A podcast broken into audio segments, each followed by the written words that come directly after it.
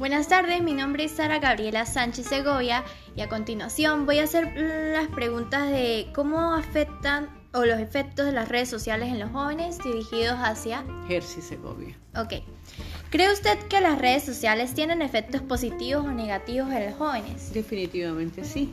Los dos lados de la moneda se ven afectados en, los jóvenes hoy en día. ¿sí? Podemos decir que eh, en su influencia positiva, las redes sociales le permiten a los muchachos integrarse fácilmente a comunidades, a grupos, eh, les permiten tener pertenencia y esa pertenencia les permite desarrollar afinidades, gustos, eh, mm, afectos. Eh, sí, se puede, les permite conocerse más e integrarse más y más aún en estos tiempos de pandemia, ¿sí? Los jóvenes hoy en día, aun cuando están encerrados en su casa o estudiando de manera virtual, pues simplemente abren una red social, eh, se integran, intercambian información, intercambian gustos, actividades. Y bueno, bien, bien por eso.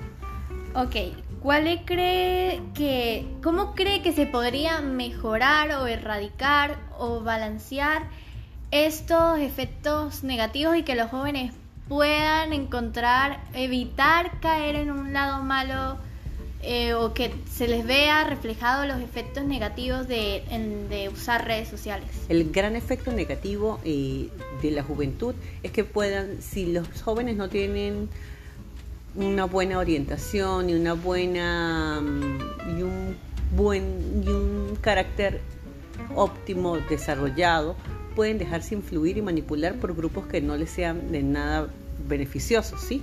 Entonces pueden caer en, en, formar parte de grupos peligrosos, vamos a llamarlo de este peligro, y correr peligro, obviamente, ¿sí? Ahora, ¿cómo, cómo, cómo erradicar esto? Con información, ¿sí? Simplemente con educación, con formación, con ejemplos claros de los peligros de de, de repente dar demasiada información personal a, grupos que no son de su total confianza. ¿sí? Ese tipo de, de lineamientos serían los, un, sería un buen inicio para ir educando a la juventud a evitar estas exposiciones peligrosas. ¿sí? Em, ¿Cree usted que la comunicación en la crianza es fundamental para evitar que los jóvenes caigan en malas andanzas, por así decirlo? Por supuesto todo hay que decirlo. Sí, estamos en un momento en que la juventud, ahí vamos a llamarlo de esta manera, hay abundancia de información, ¿sí? Pero hay tanta información que la juventud a veces no está preparada para saber cuál es la información buena de la no tan buena. ¿Sí? Entonces, mientras más gráfico y más explícito seamos con los muchachos, va a decirle, mira, estas son las conductas correctas y estas son las conductas incorrectas, eh, pues claro, esa es la mejor forma de, enseñarlos y orientarlos, creo yo. ¿Cree que quitar el celular o prohibirle las redes sociales mejore algo o evite, evite que lo que temen los padres?